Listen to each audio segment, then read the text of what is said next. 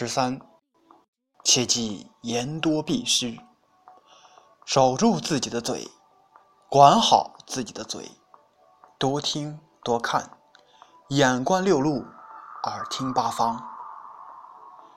十四，待上以敬，待下以宽，尊重你的上司，尊重你的领导，对于下属要宽以待人。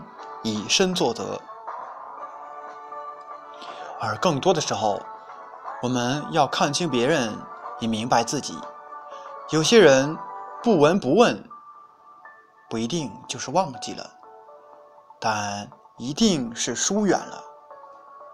人与人之间沉默太久，就会连主动的勇气也会消失。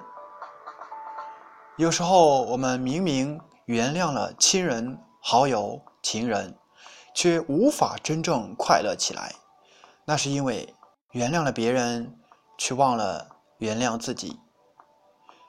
不要在心情最糟糕的时候，用决绝的话语伤害爱你的人、至亲的家人、至诚的朋友。